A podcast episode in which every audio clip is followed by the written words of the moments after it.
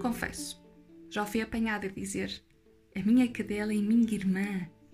E agora que reflito sobre este assunto, apercebo-me que cada macaco deverá estar no seu galho, citando outro.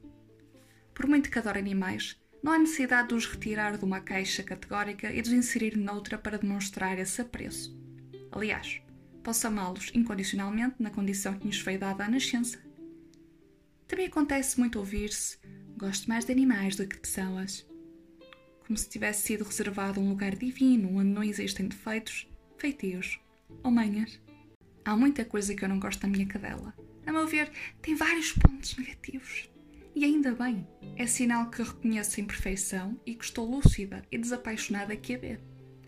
Os animais não são mais nem menos, simplesmente são.